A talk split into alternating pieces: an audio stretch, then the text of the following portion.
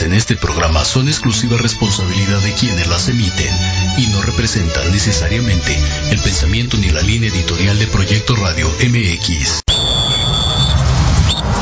Hola, soy Amy Ayuso y yo Richard Ayuso y juntos hacemos Viernes de Gol. Prepárate, estás a punto de entrar al mejor programa de fútbol para niños y adolescentes, hecho por niños como entrevistas, noticias, chistes, tips y el reto de la semana y muchas cosas más.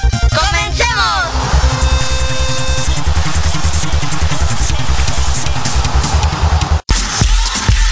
Llegó el momento, caen las murallas. Hey, ¿qué onda amigos? ¿Cómo están el día de hoy? Me presento, soy Amy Ayuso y sean bienvenidos a un programa más aquí en Viernes de Gol. Bueno, el día de hoy tendremos varias secciones y estaremos con unos invitados muy especiales en el programa. Pero ya para ir, para ir iniciando el programa estaremos con nuestra primera sección del día que es... Ya llegaron los tips y consejos de la escuela filial Tuzos Avante. Y bueno, estamos con el profesor Héctor Ayuso como ya escucharon aquí que nos dará unos tips y consejos. Hola, hola Ime, ¿cómo estás? Ah, Muy bien, muy bien, muchas gracias. Bueno, en cuestión de la escuela filial, en- recuerdo que la vez anterior que nos invitaste a, dar algunos tips, platicamos un poquito de lo que eran los fundamentos técnicos, ¿no? Pase, recepción, eh, golpeo, bueno, toda esa parte de conducción y, bueno, el, el día de hoy en la cuestión de tips y consejos, ahora que ya están eh, un poquito más abiertas las actividades eh, al aire libre y que ya muchos de los deportivos del, de la Ciudad de México ya están abiertos, lo que vamos a dar como tips y consejos en esta ocasión y a recomendarles es que no crean que porque ya está abierto el deportivo, que porque ya me permitieron regresar a mi equipo de fútbol o a la disciplina que se, que se dedique, mi disciplina de básquet, mi disciplina de tenis, a correr, atletismo, lo que sea, lo que hagan, em, debe de ser, el consejo es, o el tip, que debe de ser de una situación progresiva, poco a poquito. Obviamente si estuvieran haciendo actividad en casa y tienen una, una base de, de trabajo físico sobre todo, pues no habrá ningún problema. Mejor retomar poco a poquito los entrenamientos que ya venían realizando con, con ese cuidado. Pero eh, si no hicieron nada, porque me tocó ya por ahí ver eh, o conocer, saber de dos o tres chicos que, que pues no habían salido para nada durante toda la pandemia y les resulta que se aventaron a ir a jugar un partido y bueno, no, no, no aguantaron ni el calentamiento y estaban pálidos, ya estaban eh, con sensaciones de mareo, desmayo. ¿Por qué? Porque ni siquiera habían salido a la tienda o a la, a la calle y se quisieron aventar directo a jugar. Entonces, ¿qué, qué- qué hay que hacer? Vas a retomarlo, perfecto, yo también comparto con eso. El ejercicio físico te va a ayudar muchísimo en la cuestión de la salud y en la cuestión psicológica. Entonces, hazlo con responsabilidad.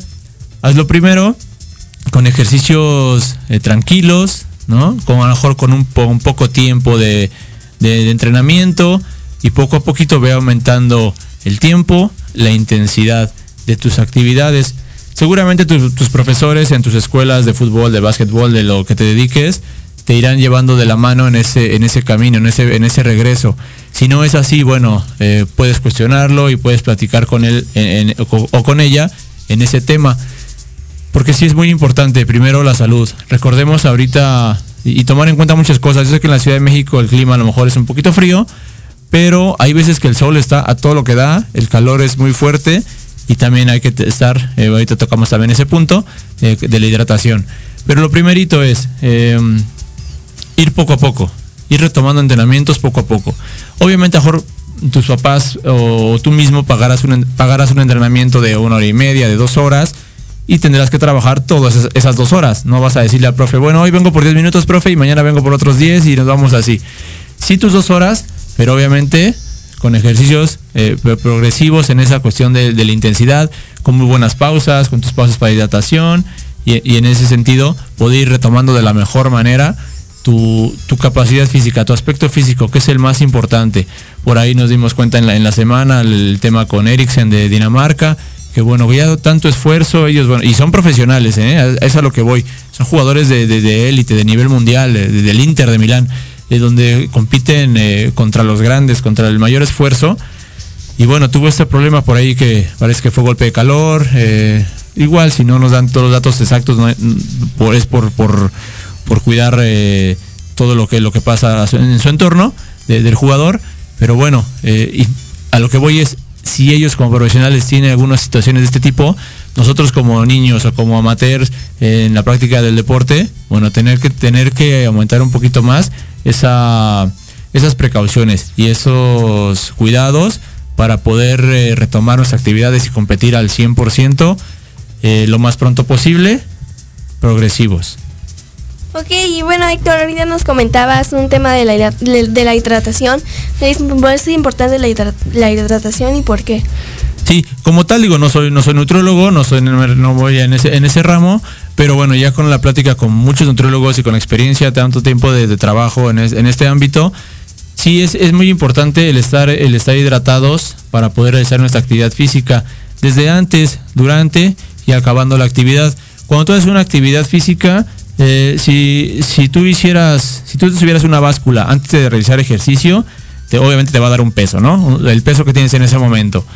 Y si tú te mides eh, otra vez el peso acabando el ejercicio, vas a ver que bajaste el peso. Pero no bajaste porque te, te, eh, que- quemó grasa y bajaron el kilo de canitas que te comiste o las quesadillas. O sea, no, no bajó eso. Lo que baja normalmente es eh, el peso es por la pérdida de agua. Es lo que sudamos. A veces es muy notorio, a veces es poquito. Pero sí se, esa pérdida de peso es de, agua. Ahora, eh, en la actualidad, eh, sin decir marcas del, agua, ¿no? Hay muchas incluso que te dicen que sin sales, eh, aguas muy, muy simples. Ya no es lo más ideal en la cuestión de la hidratación. Recordemos que lo que pierdes al sudar son sales, minerales. Entonces, es lo que tienes que recuperar al momento de hidratarte. Lo más recomendable, en- desde mi punto de vista, siempre un nutriólogo les dará la mejor opinión, pero en punto de vista sí es poder combinar un poquito las bebidas energéticas que tienen esas sales que a lo mejor estamos perdiendo al sudar y obviamente también no es como tomársela eh, un litro cada, a cada ratito. Eh, lo ideal es estarse hidratando son 100, 100 mililitros, 150 cada 15, 20 minutos, tragos pequeños para que tampoco caiga de peso en el, en el, el cuerpo. Y bueno, esa es, esa es la, la recomendación en cuanto a la hidratación. Y acabando, volver a tomar agua, volver a hidratarte para recuperar todo lo, todo lo perdido que si haces tu prueba en ese sentido de peso, al inicio y al final, lo que pierdes ese, ese sentido es, es agua de momento. Eh, entonces es importante la hidratación. Y bueno, puedes combinar agua, en una ocasión tomas agua, en otra tomas eh, tu bebida eh, energética y en otra el agua y tu bebida rehidratante, perdón, cada una, una y otra para que también tu cuerpo esté esté bien, hidratado y estés listo para hacer actividad. Eso te va a ayudar también a evitar calambres, evitar lesiones musculares, el, siempre que, que, tu cuerpo esté eh, bien hidratado. Ok, y bueno, ya Héctor, para ir a, cerrando este primer bloque, ¿cómo nos podemos contactar contigo para tu escuela? Bueno, en nuestra escuela filial de Tuzos Avante estamos trabajando en el Deportivo José Jesús Clark Flores, en la delegación de Alcaldía, Coyoacán, eh, de, lunes a, de lunes a viernes, de 4 a 6 de la tarde. Los invitamos, e igual si quieren informes por la página de, Facebook de Tuzos Avante o Escuela Filial Pachuca Avante o directamente el número de teléfono 55 13 09 7470. Ok, bueno, muchísimas, muchísimas gracias Héctor por acompañarnos el día de hoy en este, este pequeño bloque. Fue un placer que estuvieras aquí con nosotros el día de hoy. No, gracias a ti por invitarnos a venir este espacio para la escuela filial. Nos vemos, nos vemos Héctor. Y bueno amigos y amigas, ha llegado el momento de irnos a un pequeño corte y regresamos. Estamos por Proyecto Radio MX con sentido social. Regresamos.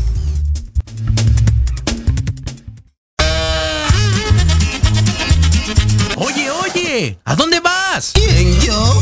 Vamos a un corte rapidísimo y regresamos. Se va a poner interesante. Quédate en casa y escucha la programación de Proyecto Radio MX con sentido social. ¡Uh, la, la chulada! ¿Te gustaría hablar inglés? ¿Ya pensaste en las oportunidades que has perdido por no dominar el idioma? Educación estamos comprometidos contigo. Nos interesa que hables y te certifiques lo más pronto posible. Tenemos grupos reducidos, maestros con experiencia y prácticas con personas nativas del idioma. Somos la única escuela que te da la oportunidad de irte de intercambio a Estados Unidos. Ven, agenda una clase muestra sin costo. Inscríbete, aprende inglés, mejora tu vida y forma parte de Eleva.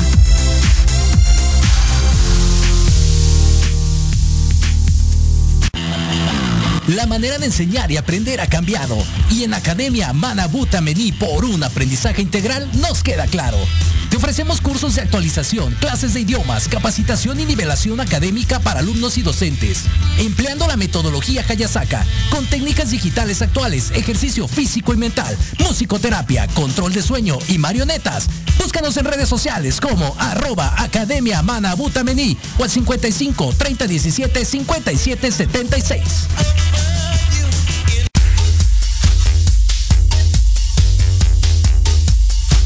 ¿Te interesaría escuchar una confesión médica?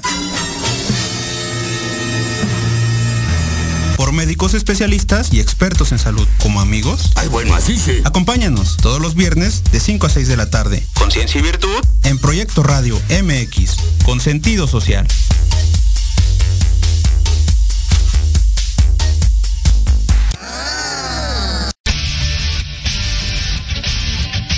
Pierdas todos los viernes de 6 a 7 de la noche el programa La Sociedad Moderna, conducido por Jorge Escamilla H, un espacio en el que buscaremos con el apoyo de nuestros invitados descifrar las características del mundo social y tecnológico en el que vivimos.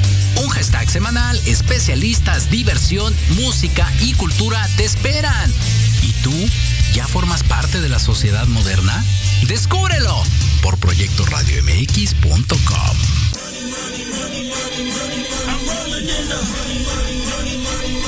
¿Quieres saber de marketing, estrategias comerciales y nuevas tendencias? Te espero aquí todos los viernes de 7 a 8 de la noche en Let's Talk Marketing, conducido por Héctor Montes. Hablaremos con expertos y analistas para darte prácticos y efectivos tips para tu negocio. Solo por Proyecto Radio MX, la radio con sentido social.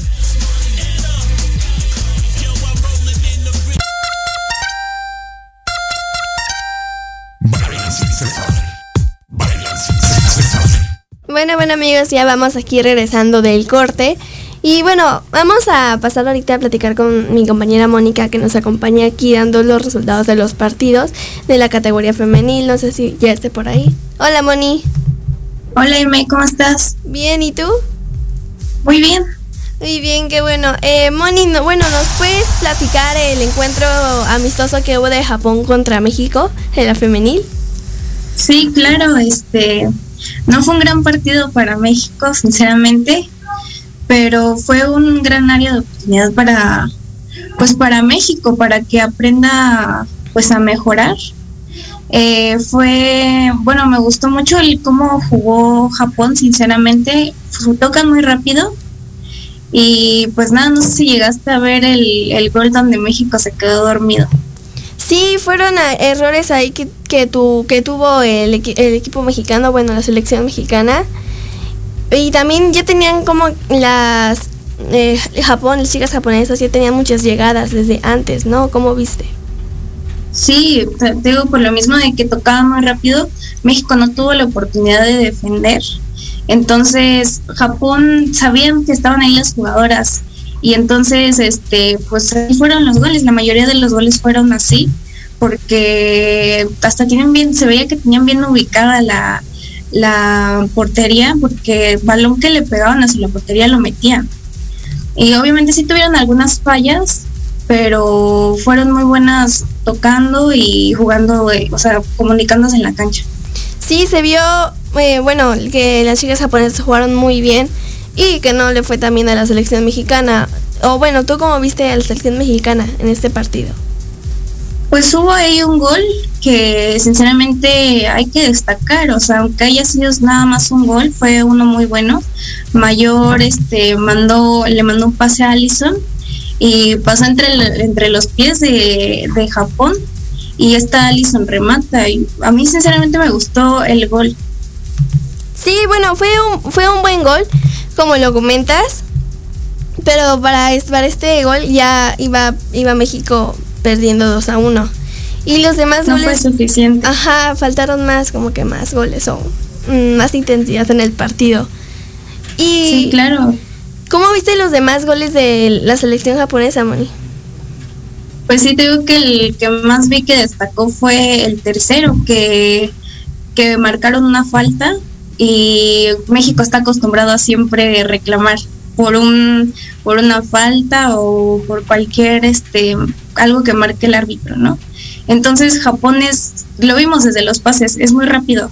Y entonces luego luego se puso las pilas y mandó los pases y remataron las de Japón.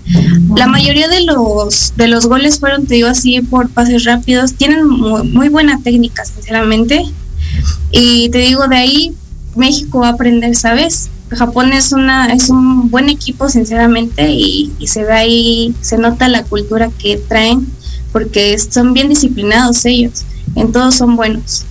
Sí, como lo comentas del gol, mm, como no sé si pudiste ver que todas las los goles o la mayoría de las jugadas que tenían mandaban como diagonales hacia atrás, mm, paredes para que los demás llegaran a terminar la jugada.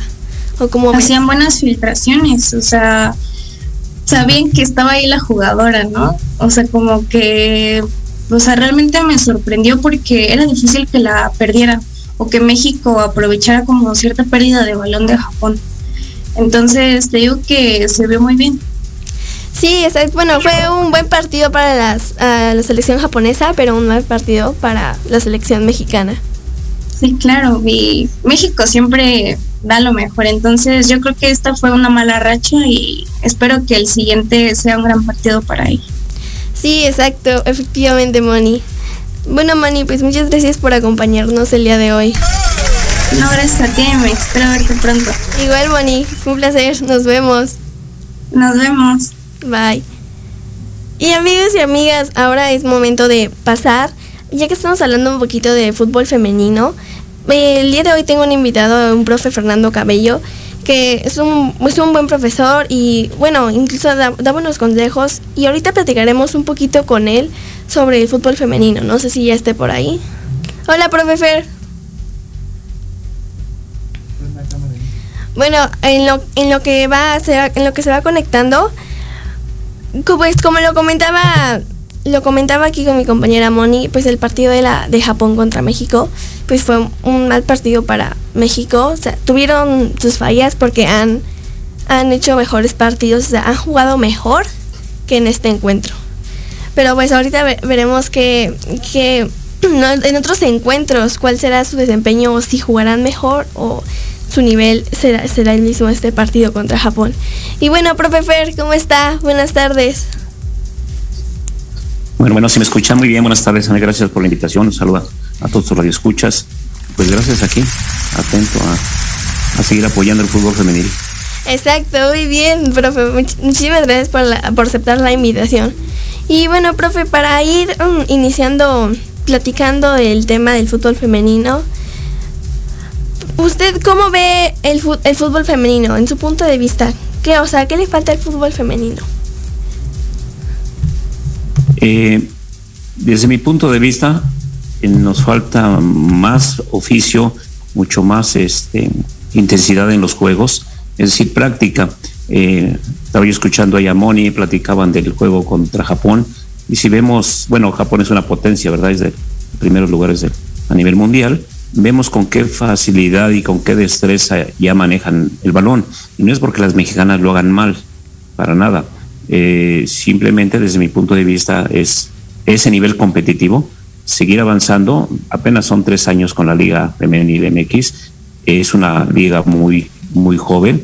Y también las chicas.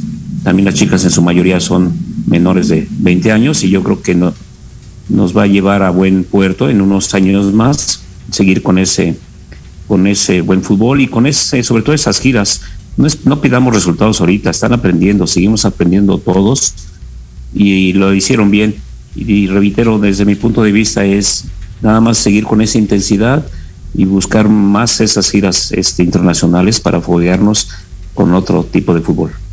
Ok, profe, y bueno, o, en, ¿cuál ve o cuál piensa que es la diferencia del fútbol femenino al fútbol varonil?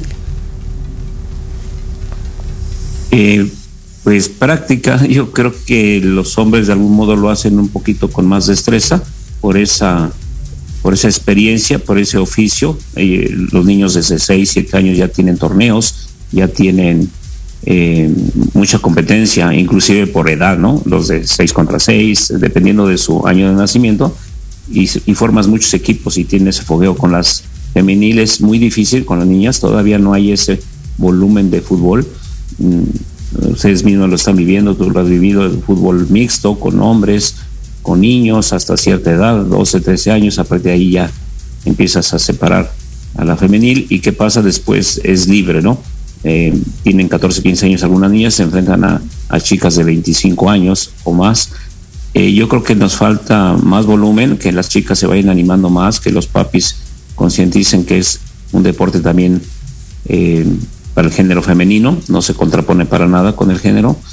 Y ese oficio, ese bagaje que te dan los años de experiencia, de estar jugando muchos años con chicas de tu edad, y vas tomando esa pericia tanto en el juego como con la pelota y yo creo que eso es este una diferencia eh, si no determinante sí un porcentaje importante para con los hombres, ¿no? Los hombres tienen mucho más bagaje y mucho más experiencia, reitero, por esa situación, ¿no?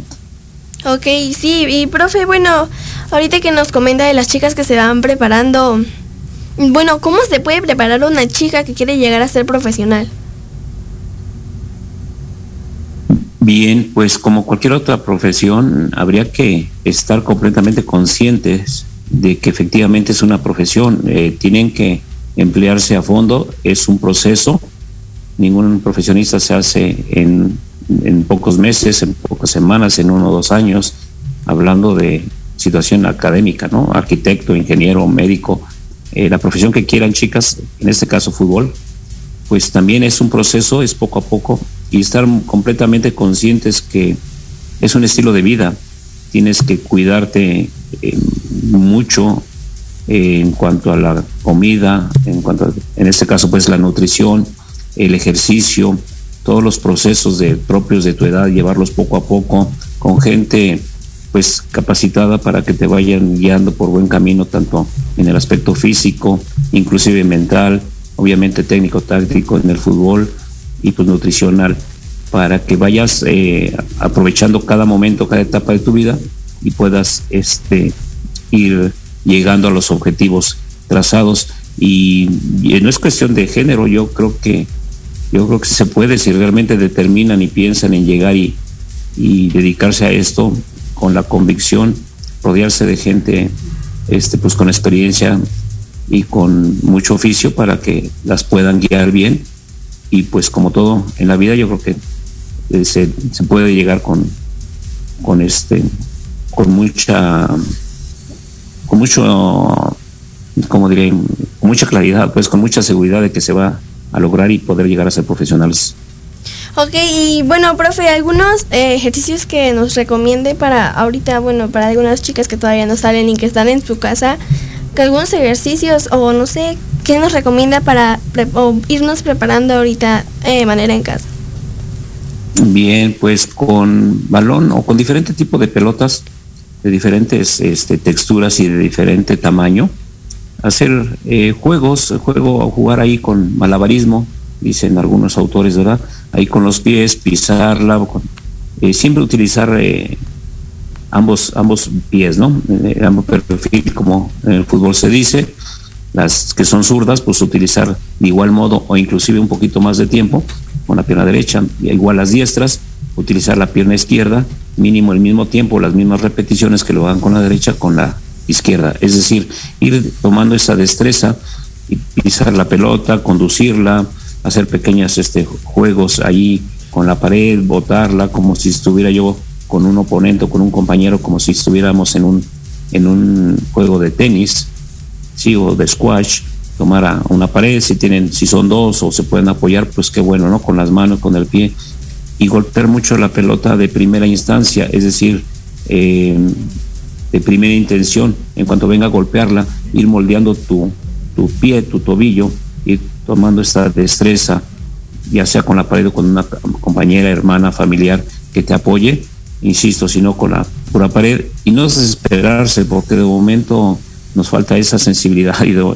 y nos bota de más o nos bota de menos y se nos va para todas partes, y es que sea un reto poco a poco ir precisamente dominando ese golpeo, teniendo esa sensibilidad, y si vas cambiando de elemento, en este caso del balón, tanto, reitero, en su textura como en su tamaño, te vas volviendo mucho más técnica. A final de cuentas, esto es, esto es este, técnica de fútbol.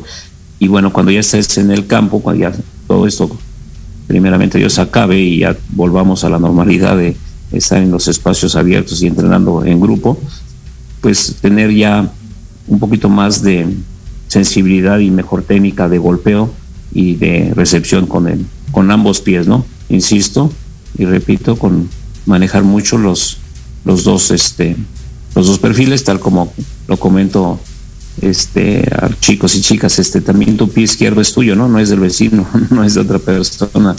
Tu, tu otro pie, el no diestro, también es parte de tu cuerpo, entonces tienes que, tienes que conocerlo, dominarlo. Y eso es lo que yo recomendaría, mucho juego, mucho malabarismo con la pelota. Ok, y profe, bueno, ahorita que no, nos comenta el trabajo con los dos pies, ¿por qué es importante utilizar los dos pies en el fútbol? Eh, bien, porque desde mi punto de vista tienes que cubrir el, balón, no, no, importa la, en qué parte de la cancha te encuentres o en qué posición juegues, la pelota te puede llegar de tu lado derecho o de tu lado izquierdo. Y pensando que eres diestra y te llega este balón de ese lado, junto con la pelota seguramente viene un rival. Entonces, en el momento en que quieras ajustar tu, tu balón o tu cuerpo, tendrías que esperarte un tiempo o dos tiempos. Le llamo tiempo a, a las situaciones de momentos, ¿no? Puede ser un segundo o puede ser simplemente un, un, tiempo, como le digo yo. Entonces, en el momento en que paras la pelota, ¿sí? Con la con la pierna no diestra y tienes que ajustar tu cuerpo o, mo o, mover la pelota una vez más a tu, perfil diestro, si tomamos esos tiempos, estamos hablando de dos o tres tiempos, el rival puede estar a, a dos o tres pasos y va a llegar y te va a quitar la pelota. Si pensamos que es en un punto muy determinante como es en la portería, el portero eh, solo es zurdo, vamos a pensar, le llega la pelota al lado derecho, la para con la derecha y lo que quiere ajustar para cambiar su cuerpo, cambiar la pelota a su pie izquierdo, reitero, van a pasar dos o tres tiempos, el delantero puede llegar, le puede quitar la pelota y hacer un gol. Dices, ¿qué pasó? Ah, si hubiera sido ambidiestro, lo hace con un tiempo. Golpea la pelota de primera instancia, que es lo que estoy recomendando que entrenen con la pared, y entonces el rival va a seguir a dos o tres pasos. No hay posibilidad de que te la quite o te la tape. Eh, me fui a un ejemplo mucho más extremo como es el portero, pero esto pasa en cualquier parte del campo. Tienes que, si viene la si tú tienes la pelota, porque recordemos que hay un principio en el fútbol, entre la pelota y el rival tiene que estar tu cuerpo.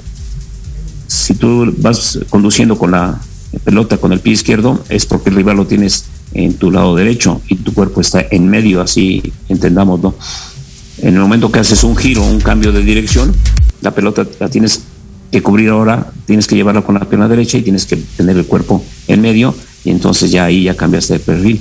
Es muy, muy importante y veamos juegos de fútbol como en su momento dejan de hacer goles relativamente fáciles o cómodos, gente profesional, gente de todo el mundo.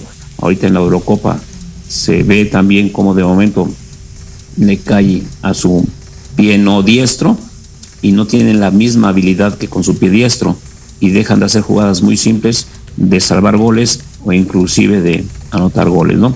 Lo vimos con el jugador, el portero de Haití, en esta clasificación de la CONCACAF jugando contra Canadá. Eh, se descuida, primero no mide bien, se le va la pelota y luego cuando aparentemente la quiere despejar, él solo se la mueve con el pie izquierdo y es un autogol este, pues insólito, ¿no? Que dio vuelta al mundo y si ves es una simpleza de técnica por no manejar los dos perfiles.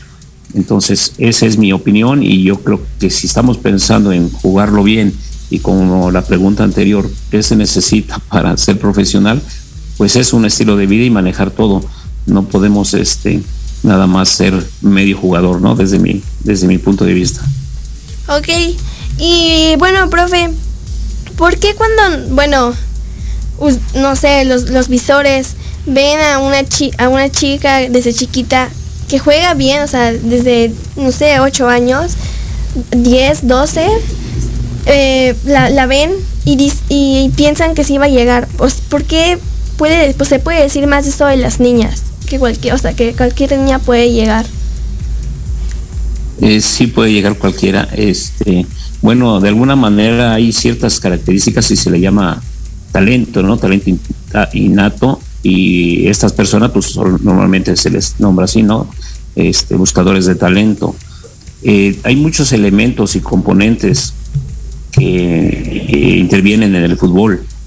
Este, vamos a pensar eh, desde la manera física, pues tienes que ser rápida, coordinada, sí, fuerte, resistente y elástica, ¿no? Que son los cinco componentes que tenemos todos los seres humanos. Eh, por otro lado, si hablamos de fútbol, tienes que tener, tener, técnica, conducir bien, tener buen golpeo. Eh, psicológicamente, bueno, pues que te guste estar concentrada, ser solidaria, tener buena comunicación, en fin, es todo un proceso. Y de momento hay gente que, que nace con este talento, con esta destreza, con esta habilidad. Y si de momento no importa 8, 10, 12 años, ves que una nena, una chica tiene esta destreza con la pelota, esta visión periférica, esta buena comunicación, es rápida, ya son situaciones innatas. La rapidez sobre todo es, es genética, tiene que ver con las fibras musculares blancas. Entonces, obviamente dices, esta chica ya tiene muchas situaciones innatas, tiene talento, tiene muchas cosas, hay que irla mejorando y por supuesto que va a llegar. Eh, yo creo que es por ahí que, que es lo que ven los, eh, los buscadores de talento, precisamente que ya tengan todas estas ventajas para poderlas ya nada más desarrollar. Ok, y bueno, por favor, ahorita que nos comenta de la técnica, de la recepción, del pase, para usted, ¿cuál es el fundamento técnico más importante?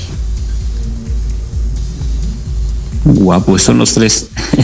Bien, eh, desde mi punto de vista, eh, excluyendo al, a la portera, porque ahí pues tiene otras situaciones, la portera tiene, utiliza las manos y tiene otra, inclusive el reglamento cambia para, para esa posición, pero las otras 10 chicas del campo, eh, prácticamente para jugar fútbol eh, bien o para poder dominar la pelota hay que conducir, golpear y recibir.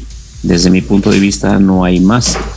son situaciones, reitero, este, psicológicas y físicas, pero en cuanto a técnicas con el balón, en cualquier posición del campo necesitas conducir bien, golpear muy bien, es decir, con precisión, y también que la pelota te la puedas recibir, ¿no? Ya sabes que no te bote el famoso este tabla o, tronquita, ¿no? Ah, te botó, se te escurrió, te, te botó muy lejos, ¿no? Eh, entonces, si dominamos estas tres situaciones, este, ya llevas una gran ventaja porque vas a dominar, valga la expresión, la pelota. Entonces, la pelota ya no va a ser problema, el balón ya no va a ser problema, el problema va a ser el rival. Pero si no tienes esta destreza del golpeo, de la, de la recepción y la conducción, el problema es la pelota, el problema es el balón. Estás en el campo y te estás ocupando de que no te bote, ocupando de que no se te alargue, ocupando que no la pises, ocupando de que seas precisa. Y entonces el rival ya se volvió un problema más grave. Este, si dominas la pelota, ya nada más te ocupas del rival. Tienes cierta ventaja sobre el rival porque tienes el buen control y la buena posición del balón. Ok, y profe, ahorita que nos comenta del punto de las de las porteras, bueno, de las chicas que son porteras, ¿qué es lo más importante que debe hacer una portera en la cancha? Lo hacen, lo hacen muy bien. De entrada es una posición muy extrema. Eh, felicito eh, doblemente a, las chicas que quieren jugar esa posición porque es ingrata esa posición. No te puedes equivocar porque marquen la diferencia, ¿no? En, contra. Normalmente vemos los, los errores, no los aciertos. Entonces tienen que tener mucha paciencia, tienen que tener mucha, mucho liderazgo y, y, y, que, y que necesitamos para hacer lo que veo que es cuestión a lo mejor sí es un poquito ahí de género en el que nos faltaría un poquito más de, salto de potencia en las piernas y sugestión en cuanto a un balón por el aire. Creo que abajo a los lados normalmente las chicas por su naturaleza son muy elásticas son muy rápidas y eso es una ventaja para la portería. Tienes que ser este muy muy ágil muy este muy explosiva. Y yo creo que habría que trabajar más en la situación de del famoso fildeo o los balones de aire porque desde mi punto de vista y, re, y recordando un poquito los juegos de finales ahorita de la MX eh, en la semifinal por ahí el jugadora de Guadalajara este se equivoca no en dos salidas rechaza bien pero la rechaza al centro y una o dos más las alcanza a tocar pero no tiene la potencia en las piernas para llegar con la fuerza en las manos y poder desviar el balón. O sea fue un eh, fue muy buena lanzada, lo hizo muy bien, pero al final le faltó esa pequeña potencia para poder sacar la pelota porque terminó siendo gol. Y la jugada fue muy elegante y muy buena, este, independientemente de que, que llevaba, o sea, el, el, tiro no era fácil, pues iban, iban colocados, pero yo creo que si tenemos un poquito más de potencia en las piernas pudieron haber eh, evitado algunos goles, inclusive en la final este, también, también se ve por ahí esa situación en donde salta a la portera y la alcanza a rechazar y en una la estrella al travesaño, podía haber sido autogol. Y es que ella al parecer brincó bastante, pero mm, terminó por no rebasar el, por no rebasar el, el, travesaño. Entonces, creo que es trabajar ahí nada más, de ahí en fuera la ventaja es que tienen el, las chicas, por su género, eh, que son muy ágiles, muy rápidas, y eso en la portería es determinante. Ok, y bueno, profe, ahorita algo que nos comentaba era el liderazgo dentro de la cancha. Sí. ¿Qué pasa si alguna portera no o portero no habla dentro de la cancha? Hijo, pues es un problemón. Empezando desde lo más, este, para mí lo más preocupante que puede haber un accidente. Sería eso lo más triste, que se lastimaran, que chocaran. Eh, al no hablar, pues el defensa no alcanza a ver. Eh, si el defensa, la jugada es rápida y no alcanzó a, a virar para ver la chica o el chico, como dices, este, la visión periférica para saber quién le tengo atrás o si la portera va a salir y va a despejar o va a achicar según la jugada, este, pues puede haber un accidente, puede chocar conmigo o yo simplemente puedo lanzar, la, lanzar una barrida y resulta que ella también viene barriendo y le puedo pegar en cualquier parte del cuerpo, inclusive la cara. Y todo esto es por falta de comunicación. Para mí es determinante que hablen y en, en todas eh, las posiciones del campo, pero el la portera o el portero, al ser la primera o la última de la cancha, desde el punto de vista que lo veas, es decir, tiene todos los rivales enfrente, y a todos los compañeros también, tiene un panorama mucho más grande y amplio de todo el campo por la propia posición. Entonces es determinante que hable, reitero, porque aquí olvídate de un gol o, que un autogol o X cosa como lo hemos visto en el profesional, porque nos hablaron, el defensa se la retrasó y ella se había movido porque la había pedido, pero en otra parte no, y, autogol. Eh, aquí lo que me ocupa más es un accidente, que vaya a haber un accidente fuerte por chocar, por una barrida, reitero, eh, por falta de comunicación. Entonces, ese liderazgo sí es determinante, este, que tiene que ver, ¿no? Que tiene que ver la buena comunicación y la seguridad con, con el, algunas características de liderazgo y la portera tiene que ser o el portero tiene que tener gran, gran comunicación. Ok, bueno, profe, profe Fer, mm, ¿me puede esperar uh, tantito? Porque vamos a ir a un pequeño corte y entonces si regresamos seguimos platicando. Claro que sí, muchas gracias. Aquí, aquí seguimos. Bueno amigos y amigas, ha llegado el momento de irnos a un pequeño corte y regresamos. Estamos por Proyecto Radio MX con sentido social. Regresamos. En Proyecto Radio MX, tu opinión es importante. Envíanos un mensaje de voz vía WhatsApp al 55 64 18 82 80 con tu nombre y lugar de donde nos escuchas. Recuerda 55 64 18 82 80. Ahora te toca hablar a ti. Un nuevo amor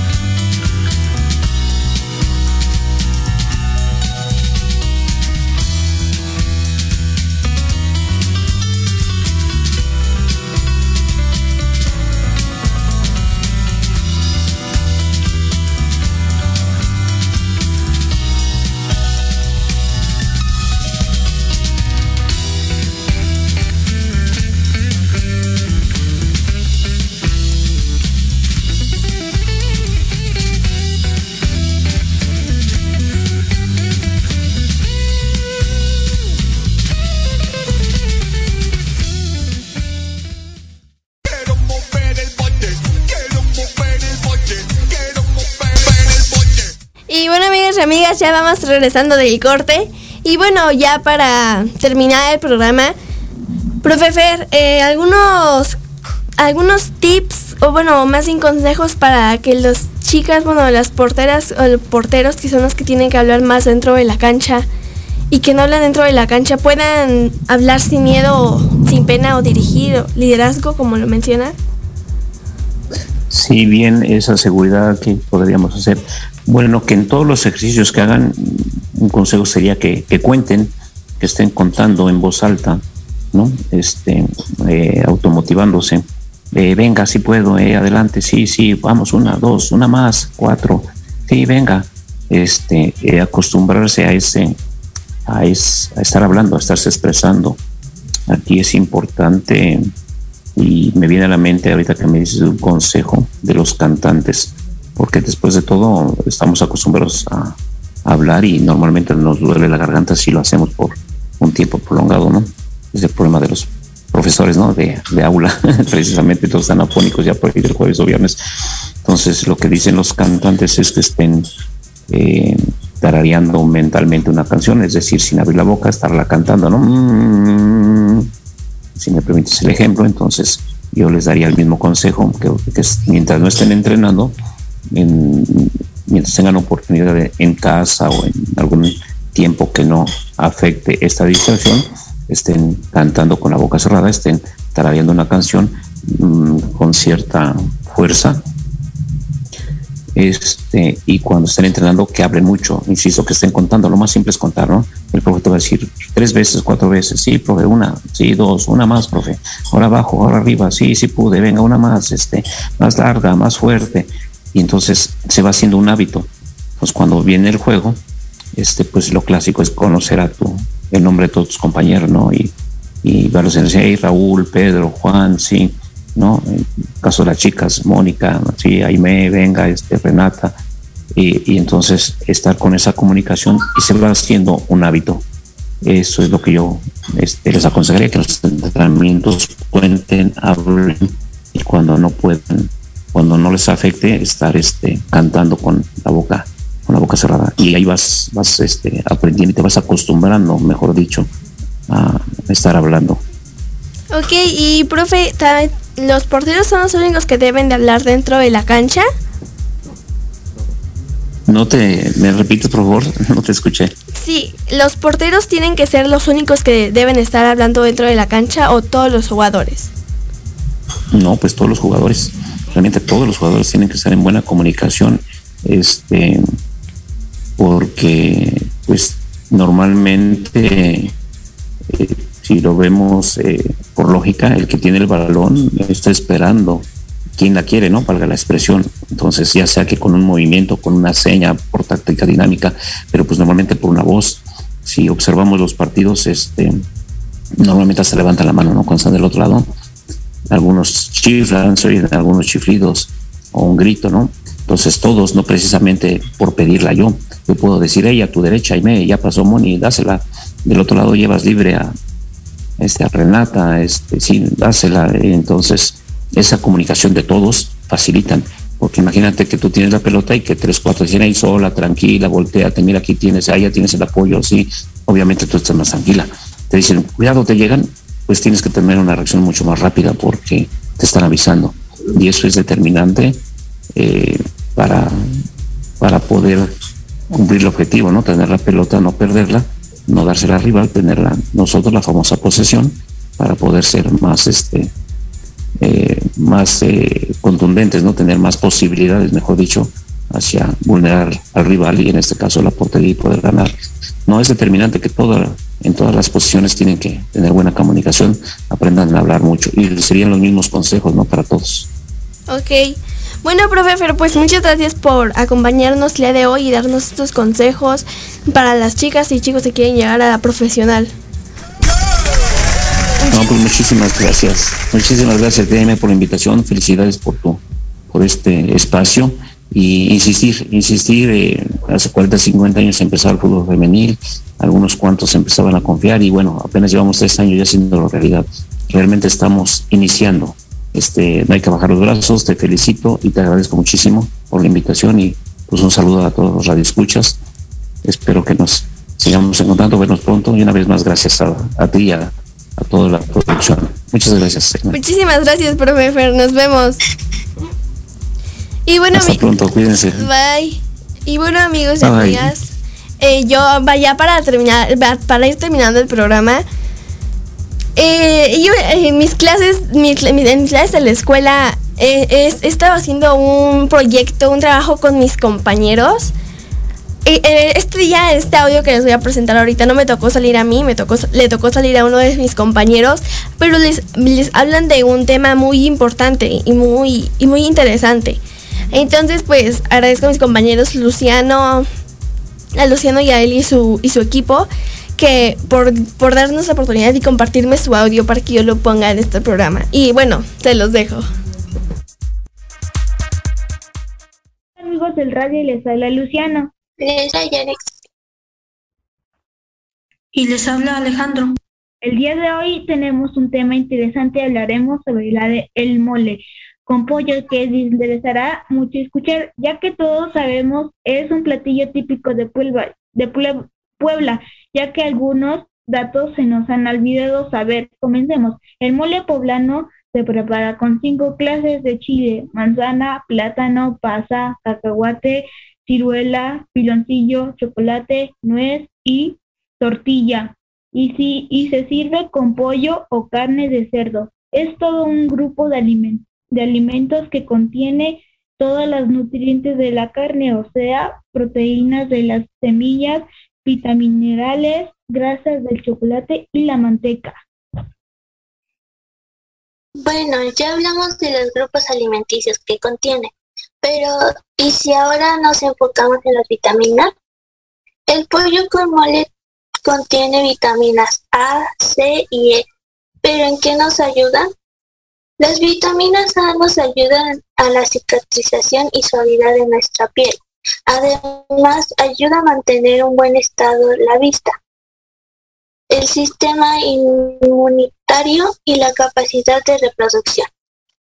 Las vitaminas C nos ayudan a reparar heridas, huesos, dientes y tener cabello largo y sedoso, uñas sanas y fuertes. Nos da más energía, entre muchas cosas más.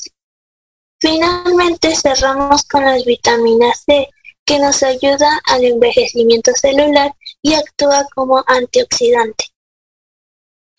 Bien, ahora hablemos de los minerales que contiene un exitoso platillo. Son el fósforo que constituyen el bien de los dientes y huesos. Potasio es el funcionamiento del corazón. Hierro es un, es un componente esencial de los glóbulos rojos. Espero que les haya gustado nuestro, nuestro tema.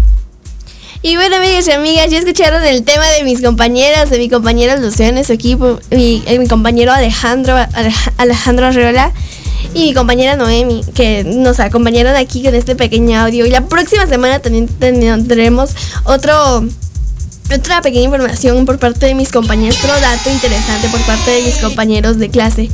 Y bueno amigos y amigas, hasta aquí el programa de hoy. Fue un gusto que estuvieran con nosotros. Muchas gracias a los invitados, Héctor Ayuso, a, mi compañera Moni y al profesor Fernando Cabello.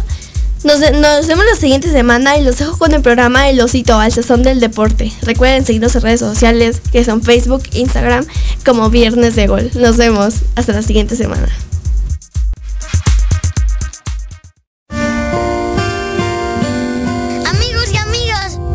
Todo por hoy.